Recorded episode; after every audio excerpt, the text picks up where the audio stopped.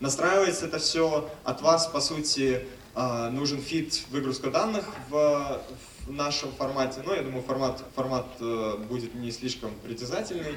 А, там не, не так много вещей, которые, которые вы не можете достать. А, добавление тега на сайт. Опять же, здесь рекомендую использовать Google Tag Manager, потому что здесь нужна прометка каждой конкретной страницы тегом ID товара, либо услуги, которые вы предоставляете.